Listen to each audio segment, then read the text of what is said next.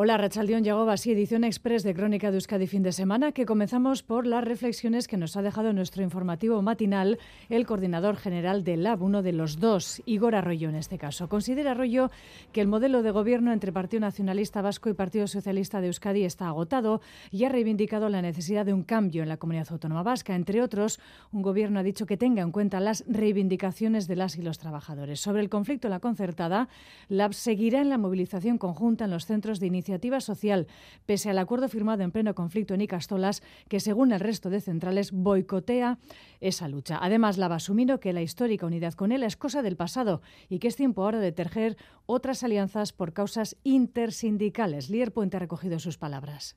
Igor Arroyo no entiende que ELA descalifique el acuerdo del AP en las Icastolas, que recoge mucho más que la equiparación con la pública. Seguirán con huelgas en los centros de iniciativa social. Nos sorprende un poco que ELA, la poca importancia que le está dando al tema de la equiparación, que para nosotros es una cuestión histórica y que eso sí está encima de la mesa. Pero en cualquier caso, todavía hay flecos por, por trabajar. Sobre la imposibilidad de alianzas con ELA, Arroyo considera que deben pasar la fase de duelo y centrarse en acuerdos intersindicales. Tenemos que pasar la fase del duelo y esa ausencia de alternativa a dichas eh, alianza y poner en valor el trabajo que está haciendo cada sindicato. Además, ve agotado el modelo de gobierno PNV-PSE. Vemos la necesidad de cambio y lo que nos gustaría es que en la comunidad autónoma vasca se conformara un gobierno que tuviera la reivindicación de los trabajadores y trabajadoras entre sus prioridades eh, principales. Con el gobierno PNV-PSOE pues no es posible. Y califica de parche la contratación de trabajadores extracomunitarios en Osakidecha. Cuando se están viendo desbordados, pues han empezado como pollo sin cabeza tomar medidas una tras otra. Además, se hace desde un punto de vista pues que tiene un sesgo, pues para mí un poco racista. Denuncia asimismo que Osakidecha trocee los contratos para adjudicarlos a dedo. Multitudinaria manifestación este mediodía en Santiago por la crisis de los pellets. Hasta el momento, el dispositivo puesto en marcha, por la Junta ha permitido recoger algo más de tres toneladas de bolitas de polímero, pero sin duda es un tema que puede convertirse en uno de los ejes de la precampaña galega, Joana Sánchez. Miles de personas han recorrido el centro de Santiago bajo el lema En defensa de nuestro mar. Una marcha convocada por un centenar de asociaciones ecologistas y colectivos relacionados con el sector de las rías gallegas denuncian la inacción del gobierno popular ante la marea de plásticos y la comparan con la crisis del Prestige. Escuchamos a los candidatos a la presidencia de la Junta, el socialista José Ramón Gómez Besteiro, Ana Pontón de Benega y Marta Lois de Sumar por un mar limpio, limpio no solamente de plástico, sino limpio de mentiras. Las mentiras de la inacción, la incompetencia, la soberbia. O goberno do Partido Popular repetía o mesmo modus operandi que durante a crisis do Prestige, a ocultación, a mentira, a manipulación. Unha crise medioambiental moi grave e falamos dos mesmos erros e da mesma falta de dilixencia. Presencia masiva también de trabajadores de las rías y mariscadores exigen soluciones a esta nueva crisis que es el colofón a las pérdidas que el sector lleva acumulando en la última década. Gracias, Ivana. Las direcciones de los dos partidos señalados, PP y PSOE, están este fin de semana precisamente también en Galicia. La crisis de los arenales se ha colado, por ejemplo, en el cónclave socialista. Nerea Sarriegui Sánchez ha pedido a Feijó que se sume a los acuerdos y deje de lado a Vox. Y el líder del Partido Popular insiste en que el Partido Socialista ha vendido España adelante. Sí, Sánchez cierra la convención política del PSOE en A Coruña defendiendo su gestión y su apuesta por la convivencia. El partido ha aprobado hoy su nuevo documento estratégico que defiende sin ambajes la amnistía, aunque el presidente no la ha mencionado y hay que hacer frente, a subrayado Sánchez, a la internacional ultraderechista y en ese sentido este mensaje para Alberto Núñez Feijóo. Bueno, pues yo pido al señor Feijó que rectifique sus alianzas con Abascal y que se abra grandes acuerdos de país en beneficio de la mayoría social pero de momento no hay espacio para acuerdos ni grandes ni pequeños. Feijó, que clausuraba la interparlamentaria del PP Nourense, ha insistido en que Sánchez vende España al independentismo. Todo absolutamente en España está en venta. Comercian con la calidad democrática, comercian con las instituciones, comercian con los presupuestos del Estado, Galicia será el escenario también los próximos fines de semana. Queda un mes para acudir a las urnas. Sánchez y Feijo llaman a la participación y marcan la pauta para unas elecciones con eco estatal. El Partido Socialista de Euskadi y también el Partido Socialista de Navarra han tenido una destacada participación en este cónclave. Su secretario general, Eneco Andueza, hablamos del cónclave socialista, lógicamente. Andueza considera que la formación ha salido reforzada del encuentro. Estoy convencido que este impulso también nos va a servir de mucho para, para Euskadi, para volver a repetir los excelentes resultados que obtuvimos en las pasadas elecciones generales de julio y poder así liderar el futuro de Euskadi. Y en clave política también eh, vasca, Euskal Herria Bildu considera que PNV y Partido Socialista van tarde con sus políticas para promover la emancipación de las y los jóvenes. Piden pasar de las palabras a los hechos y por ello han reiterado su petición de que se declaren zonas tensionadas las localidades en las que ellos gobiernan, aprovechando las herramientas que ofrece la ley de vivienda que apoyó Euskal Herria Bildu en Madrid. Además van a presentar mociones en los ayuntamientos en los que están, en este caso, en la oposición. El primer municipio en tramitar la petición fue Y el viernes llegaron a un acuerdo en Gasteiz. Ollana Echevarrieta, portavoz de campaña de Euskal Herria Bildu. Eh, el modelo de Euskal Herria Bildu es un modelo que quiere pasar de las palabras a los hechos, que quiere poner encima de la mesa proyectos concretos, cooperativos y que se avanzan a los problemas eh, que estamos. Eh, viendo y sufriendo en estos momentos. El gobierno de EAJ-PNV y el PSOE llegan tarde y mal a esta problemática concreta también.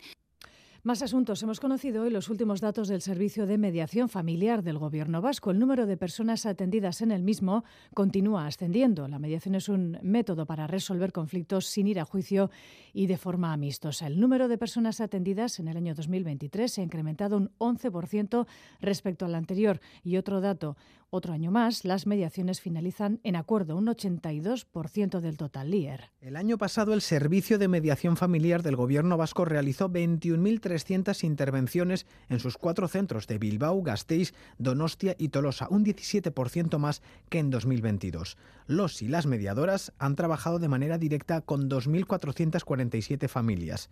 Una de estas profesionales es Elia Barinaga Rementería. Que las personas puedan venir a un lugar neutral e imparcial para poder hablar sobre conflictos o situaciones familiares que estén viviendo. Se ofrece un espacio de comunicación que muchas veces evita procesos judiciales, con lo que suponen esos procesos, bien económicamente y bien emocionalmente hablando. Entre los temas que tratan, la ruptura de la pareja acapara el 86% de los casos. Y hay veces cuando hay menores de edad que después de acudir a nosotros, las personas tienen que pasar por un proceso judicial para poder obtener el, el divorcio. Se consiguen acuerdos que después permiten que esa tramitación judicial sea más fácil. El sistema funciona. Otro año más, las mediaciones que finalizan con acuerdos son mayoría, un 82%. Solo un 2% de los procesos han resultado inviables, 18 expedientes en total.